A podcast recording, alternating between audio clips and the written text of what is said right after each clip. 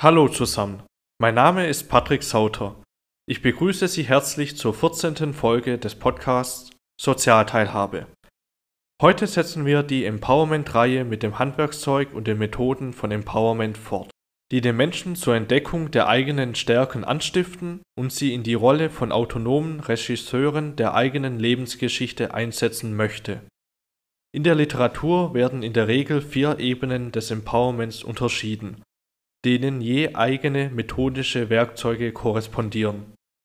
Erstens die Ebene der Einzelhilfe, die Konstruktion lebbarer Lebenszukünfte. Beispiele für eine praktische Umsetzung des Empowerment-Konzeptes auf der Individualebene entstammen überwiegend dem Handlungsfeld der Beratung und der sozialen Einzelhilfe. Gemeinsam ist diesen personenbezogenen Arbeitsansätzen der Versuch, der betroffenen Person Auswege aus erlernter Hilflosigkeit zu erschließen. Der Kontrakt zwischen Sozialarbeiter und Klient hat das Ziel, Hilfestellungen zu vermitteln, vermittels derer der Betroffene aus einer Situation der Machtlosigkeit, Resignation und Demoralisierung heraus das Leben wieder in die eigenen Hände zu nehmen vermag. Vertrauen in das eigene Vermögen zur Lebens- und Umweltgestaltung gewinnt verschüttete Kraftquellen von Kompetenz und Vermögen entdeckt und zur Gestaltung relevanter Lebensausschnitte einsetzt. Hier kommen drei einander ergänzende methodische Werkzeuge zum Einsatz. A. Eine Ressourcendiagnostik. In der psychosozialen Landschaft gab es eine Vielzahl von Test-, Fragebögen und Diagnostikverfahren die die Lebensprobleme der Klientinnen, ihre Defizite und unzureichenden Bewältigungskompetenzen detailliert vermessen. Eine Leerstelle war hingegen dort zu vermerken, wo es darum ging, die Stärken der Klientinnen, ihre Ressourcen systematisch zu erfassen. Ressourcendiagnostik hat im Kontext der Empowerment-Arbeit vor allem drei Funktionen. Erstens eine Erstdiagnostik und die Hilfeplanung. Empowerment-Arbeit hat zum Ziel, die dem Klienten verfügbaren Bewältigungsressourcen systematisch in den Hilfeprozess einzubeziehen und zugleich lebensgeschichtlich verschüttete Ressourcen wieder aufzufinden und zugänglich zu machen. Im Rahmen des Erstgesprächs und der anschließenden individuellen Hilfeplanung ist daher eine präzise Vermessung von Ressourcen unverzichtbar. Zweitens eine prozessbegleitende Reflexion die Ressourcendiagnostik kann über die Hilfeplanung hinaus auch als Instrument der Verfahrensevaluation eingesetzt werden.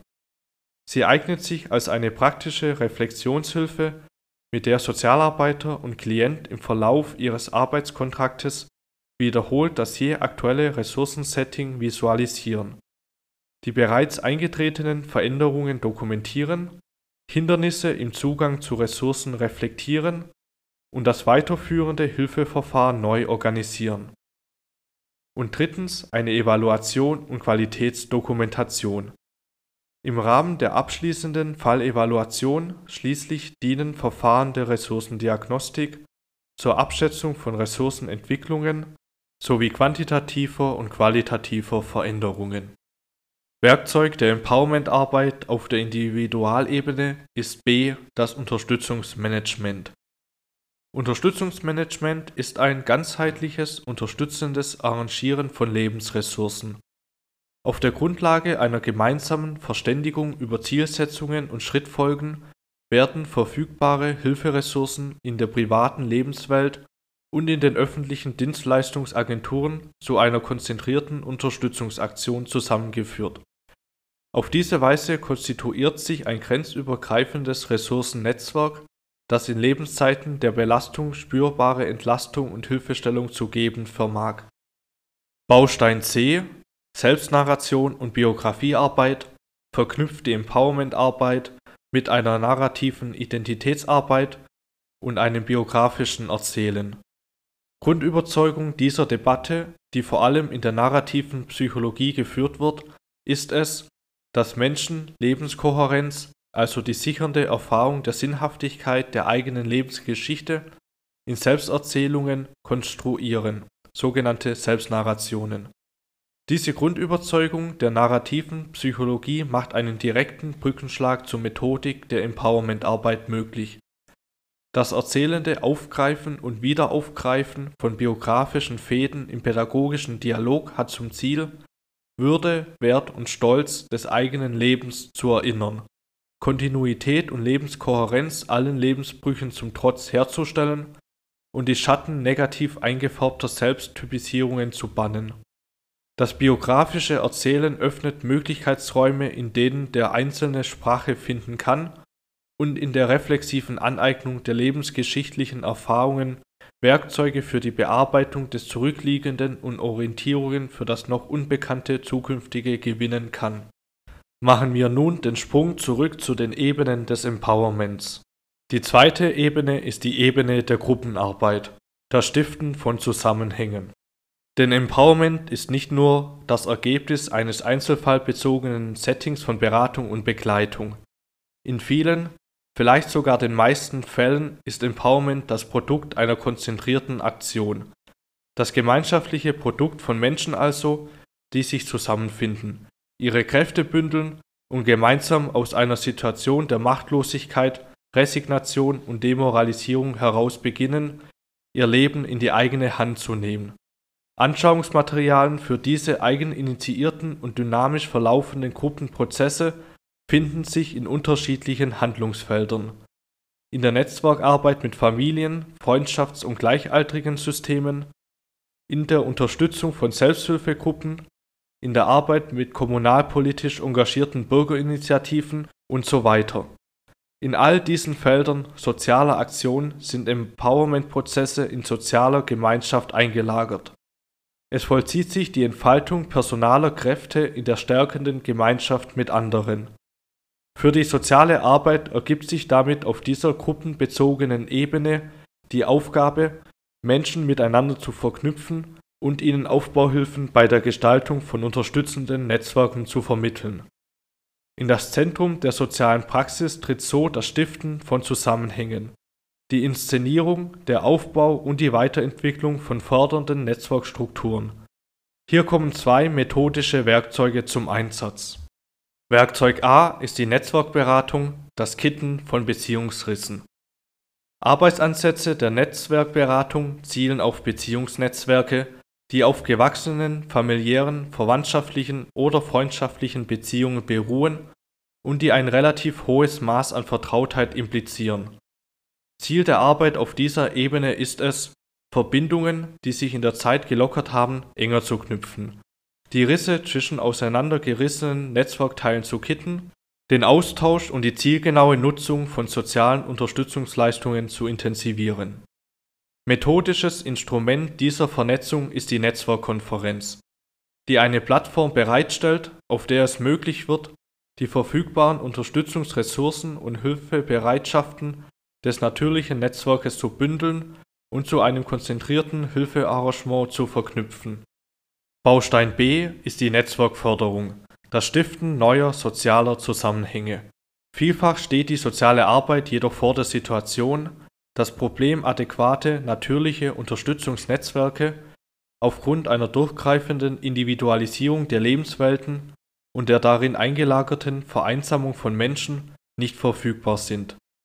Hier kommt der sozialen Arbeit die Aufgabe zu, Gemeinschaft neu zu inszenieren indem sie Menschen mit gleichartigen Betroffenheiten und Anliegen miteinander in Kontakt bringt und durch diese initiale Vernetzung Zugänge zu sozialer Teilhabe und Partizipation öffnet.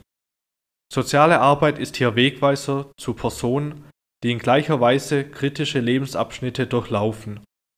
Sie ist zugleich Starthilfe und organisatorisches Rückgrat für diese neu entstehenden Beziehungsnetze und Selbsthilfegruppen und fachliche Beratung in kritischen Etappen des Gruppenprozesses.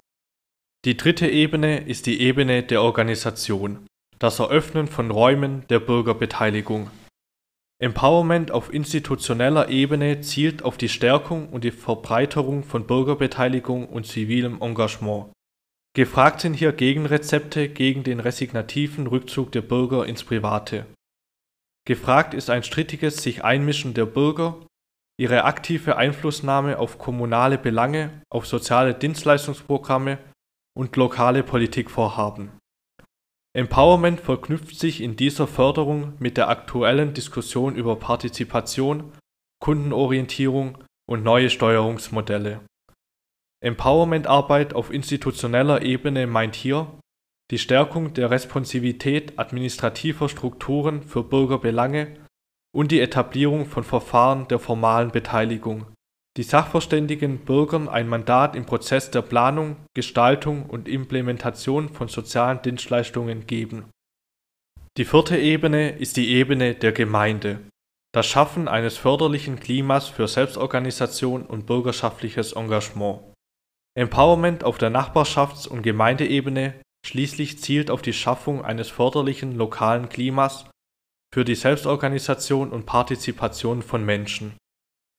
Gemeindliches Empowerment lebt vom erklärten politischen Willen wie auch von der Implementation vielfältiger Programme und Initiativen, in denen Vertreter von Politik, Dienstleistungsbehörden, Verbänden usw. und engagierte Bürger kooperativ und gleichberechtigt Facetten der lokalen Lebensqualität umgestalten Beispiele für mutmachende Programme der Community Organization entstammen dem Kontext des Healthy Cities Programs der Weltgesundheitsorganisation. Hier werden in einem Joint Venture und in gemeinsamer Verantwortung von Gesundheitsdienstleistern und engagierten Bürgern Projekte erarbeitet und realisiert, die weit über einen engen Gesundheitsfokus hinaus Beiträge zu einer Verbesserung der kommunalen Lebensqualität in kleinen Schritten sind wie architektonische Wohn-Umfeldgestaltung, Einrichtung von Tauschbörsen und Servicebüros für ehrenamtliches Engagement, Einflussnahme auf die inhaltliche Gestaltung von Erziehungs-, Beratungs- und Freizeitdienstleistungsprogrammen in Form von Nutzerbeiräten, Schaffung von Kinder- und Jugendparlamenten und Seniorenbeiräten mit politischem Mandat und so weiter. So viel für heute. Das war die dritte Folge zum Begriff Empowerment. Wir haben das Handwerkszeug und die Methoden von Empowerment betrachtet. Wir werden nächste Woche mit ressourcenorientierter Beratung fortfahren. Ich bin Patrick Sauter und das war die 14. Folge des Podcasts Sozialteilhabe. Vielen Dank fürs Zuhören, bis nächste Woche.